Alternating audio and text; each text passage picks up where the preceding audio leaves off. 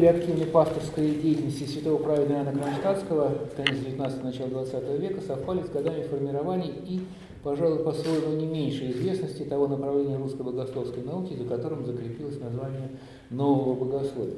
Вкратце процесс его возникновения может быть описан как процесс, с одной стороны, усвоения академическим богословием идеи богословия мирян предшествующего поколения. Здесь прежде всего речь идет о Хомякове с его пафосом противопоставления Запада и Востока и стремлением симулировать богословские концепции, тотально противоположные аналогичным Западу. С другой стороны, не менее активно академически исследовали идеи современной западной философии, а вместе с ней и бурно развивавшейся тогда психологии. В результате возникает парадоксальная, но характерная для авторов нового богословия черта – выстраивание альтернативных западному богословию концепций при помощи идей и парадигм западной же философии эпохи модерна. К этому важному маркеру нового богословия можно было бы добавить и наблюдение отца Георгия Флоровского, согласно которому, цитирую, в богословии возможен двоякий путь, сверху или снизу, от Бога или от человека, от откровения или от опыта – Патристика и схоластика идут первым путем, новое богословие предпочитает путь снизу. Я еще обращаю внимание на эту цитату, она дальше пригодится. Значит, э, от Бога или от человека, от откровения или от опыта. Патристика идет первым путем, новое богословие, путь снизу, то есть путь от опыта предпочитает. Наконец, к этому следовало присовокупить еще и склонность новых богословов, перенятую также у богословов мирян, резко отрицательно относиться к альма-матер, духовно-академической школе, упрекая ее в том самом схоластицизме и недостаточном противопоставлении своих позиций Запада. Наиболее, э, наибольшим авторитетом среди новых богословов пользовался митрополит Антоний, которого в известном смысле можно считать родоначальником направления, и его ближайший ученик, бывший патриарх Сергий Строгородский, поэтому в дальнейшем мы преимущественно ограничимся изложением взглядов, когда это потребуется. Ну, теперь вот переходим, собственно, к э, теме, перехожу, собственно, к теме доклада. Прежде всего, надо сказать, что святой Иоанн пользовался безусловным личным уважением, если не почитанием упомянутых намеков. Его деятельности их привлекала, судя по всему, прежде всего, видимая харизматичность, которую они были, возможно, склонны отождествлять собственным неприятием, как им казалось, застылой церковно-бюрократической системы и надеждами на обновление приходской церковной жизни в целом. Иногда даже кажется, что он представлял себе воплощением их собственных, в том числе и богословских даже идей. Характерно в этом смысле известное воспоминание другого ученика Владыки Антония, Евдокима э, Мещерского, будущего норвегического митрополита. Два дня в Кронштадте, э, где, прочего, он описывает следующим образом молитву святого Иоанна цитирую. «Однажды во время утренней он подошел к жертвеннику, встал перед ним на колени, руки сложил христообразно на жертвеннике, голову склонил на них, под руками у него были, кажется, всевозможные записки с просьбой принуть больных умерших. Я смотрел на него из-за колонн. Он находился в таком положении около десяти минут. Смотря на молящегося отца Иоанна, я невольно переносился мыслью даже в Гефсиманский сад и представлял молящегося там за нас Спасителя». Конец цитаты. Ну, это вот э, последняя, вот, сказать, вот, реминесценция, да, сказать, Ефиманского моления отсылает нас, очевидно, к известному учению о Евсиманском же молении, принадлежащему все тому же владыке Антонию. Согласно этому учению, Евсиманская молитва Христа представляет собой акт сострадательной любви, в котором, собственно, и совершается наше искупление. Другой схожий пример принадлежит перу самого владыки Антония, остановлюсь на нем совсем кратко, э, потому что года два назад у меня вышла Э, статья, где подробнее сказать, этого касается святой литературы и жизни, старец Зосима и святой праведный Кронштадтский. Э, в числе статей лекций по пасторному богословию Владыки Антония есть статья «Отличительные свойства характера Кронштадтского», составленная из двух его речей на смерть отца Иоанна, произнесенных в обществе распространения религиозно-нравственного просвещения 28 января и в русском собрании 2 февраля 1909 года.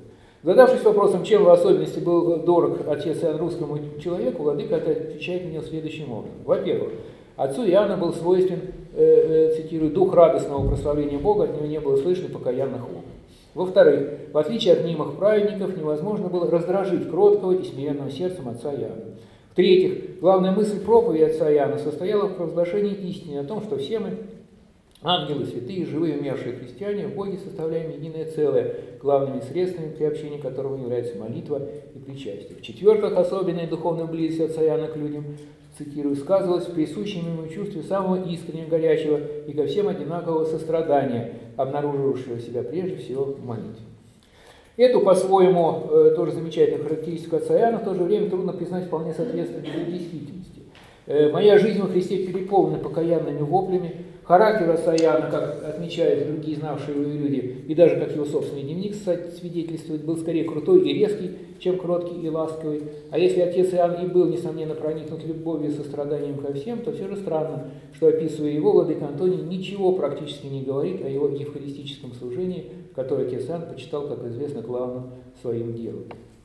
Если не разгадку, то один из возможных вариантов ответа на эти недоумения мы найдем, обратившись к излюбленным идеям самого Владыки Антония. Действительно, предложенный э, им, э, предложенная им икона отца Иоанна напоминает нам более образ старца Зосима из братьев Карамазовых, в котором, по мнению Владыки Антония, был запечатлен идеал христианской святости – сводящийся к тому, что его носитель исполнился радости, полон всегда любви мягкого благожелательства, так что всякий, общающийся с ним, чувствует, что тот как бы вступает внутрь его души и пытается все злое оттуда изгнать, а доброе вызвать к жизни, что он пусть отчасти для некоторых, но совершает все то же, что силой сострадательной любви в момент гефсиманского моления в высшей степени для всех может сотворить и творить нас небесный, небесный искупитель.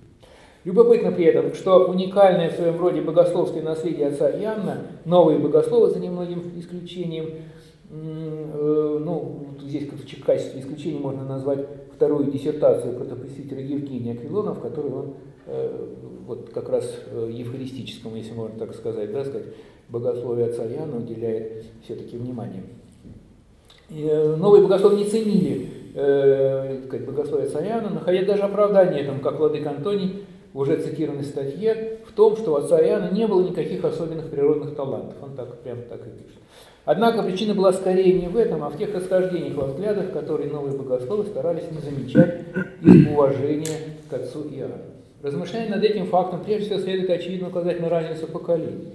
Святой Иоанн сформировался в дореформенную Николаевскую эпоху. Новые богословы самых разных отношениях были плоть от плоти иной постреформенной России и на многое смотрели иначе. Это касалось, например, общего церковного устройства. Хотя отец Иоанн позволял себе в дневниках иногда достаточно резкие ситуативные высказывания, в целом нигде у него не встречается мысль о необходимости замены синодальной системы и восстановления патриаршества.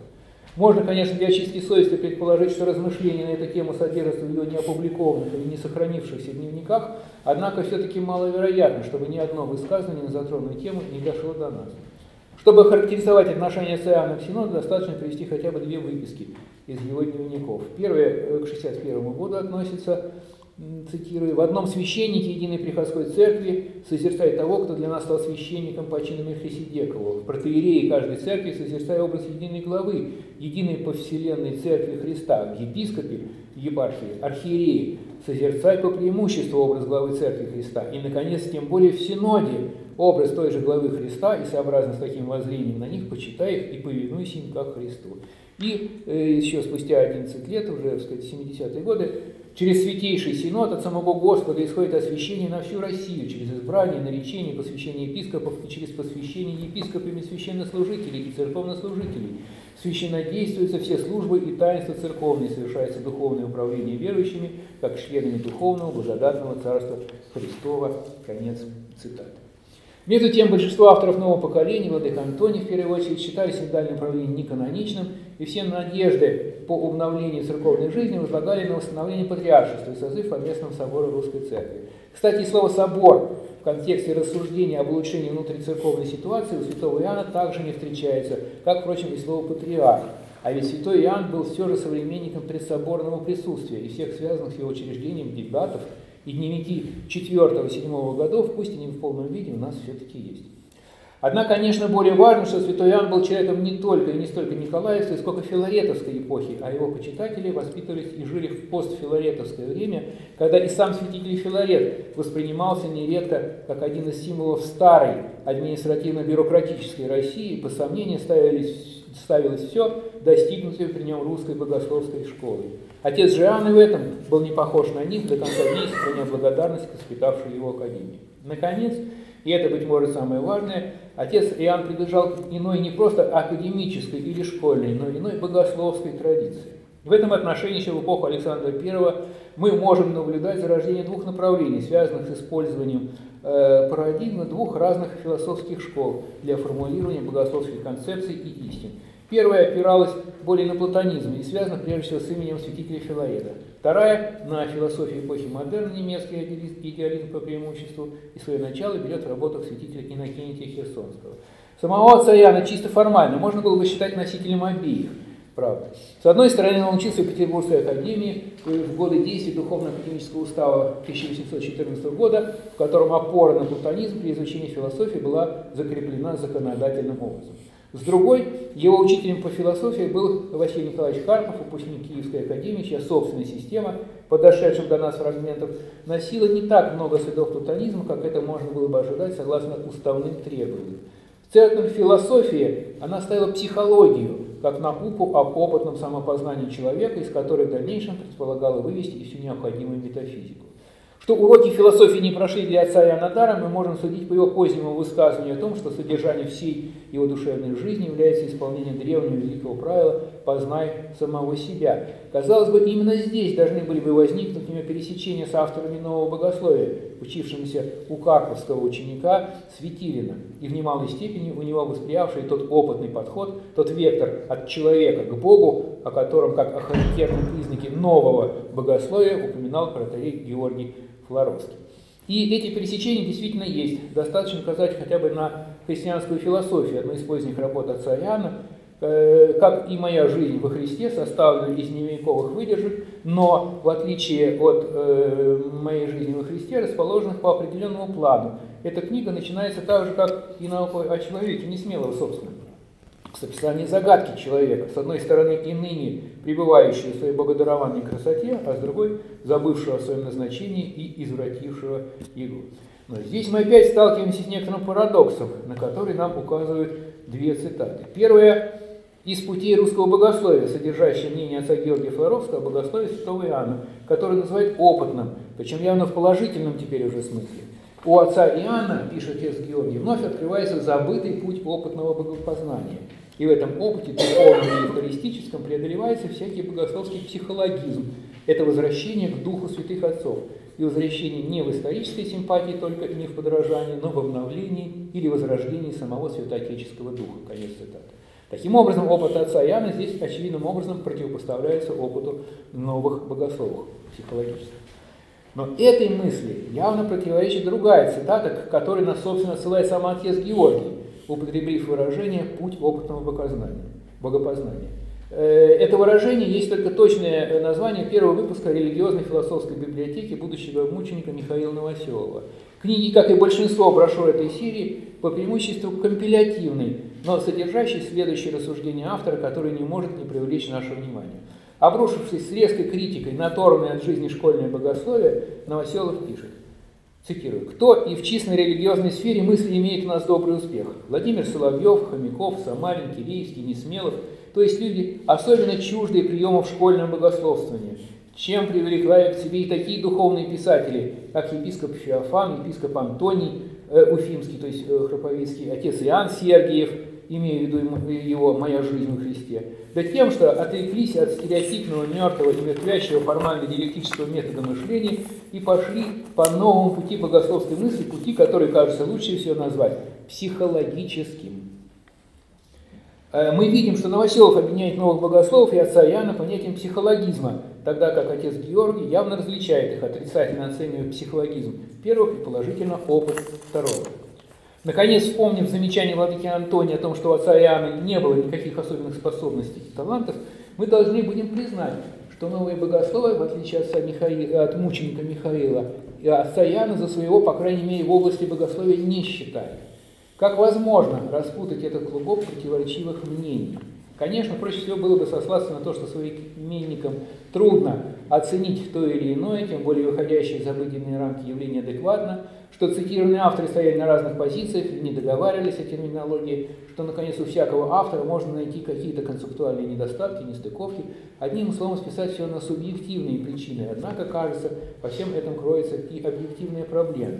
Она обнаружилась явным образом уже после кончины отца Иоанна в дни ими славшихся споров, и, быть может, ее обнаружение и было одним из актуальных для нас и сегодня, пусть и побочных их следствий.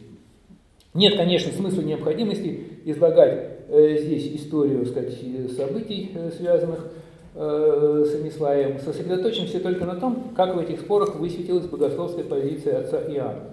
В защиту своих мнений на него, как известно, ссылались амиславцы, в частности, на нередко употребляем им выражение «имя Божие есть Бог». А, не вдаваясь в подробности, можно во всяком случае решительно утверждать, что для отца Иоанна это выражение подразумевало нерасторжимую, существенную, антологическую связь имени с его носителем, не только в отношении к Богу, но к Богу в особенности, как одно из обнаружений творческой силы слова, или, как говорил отец Иоанн, творительности слова. Подробный разбор богословских Интенция Цаяна, способная снять все возникающие вопросы, не был произведен тогда ни той, ни другой стороной, но как бы то ни было, критики Миславия, а ведущей силой в их рядах были именно крупнейшие представители нового богословия, владыка Антоний, владыка Сергий, столкнулись с необходимостью интерпретации опытного богословия отца Иоанна, чего ранее, собственно, были избавлены и от чего, в общем-то, старательно э, дистанцировались. Эта интерпретация представлена в известном послании Святейшего Синода от 18 мая 2013 года, составлена, как известно, архиепископом Сергием и, несомненно, согласована с владыкой Антонием. Дословно интересующее нас место выглядит так. Оно является комментарием вот к этим самым словам отца Иоанна, сказать, имя Божие есть Бог.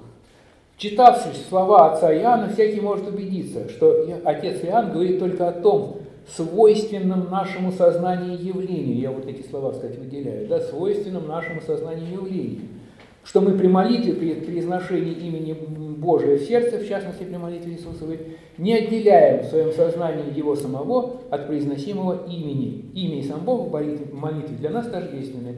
Отец Иоанн советует и не отделять их, не стараться при молитве представлять Бога отдельно от имени и вне Его. Конец цитаты. Таким образом, Согласно посланию, молитвенный опыт не имеет реальной значимости за пределами нашего сознания, а должен рассматриваться в его пределах как одно из многих психологических явлений с неопределенно присутствующей или отсутствующей в нем вещью в себе.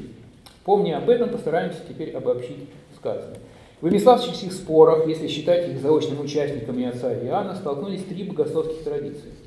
Первое – непосредственно монашеское, владеющее опытом реального богообщения в молитве, Однако в силу специфики русского монашества, по преимуществу не имевшего в синодальную эпоху богословского образования, я говорю о монастырском, а не ученом монашеской академии, э, эта традиция мало э, была способна богословской грамотно интерпретировать его. Напомню, что и свою апологию отец Антоний э, Булатович составлял не без помощи знакомых из академических кругов, а в дальнейшем богословскую защиту Миславии вообще взяли на себя крупнейшие представители русской религиозной философии того времени.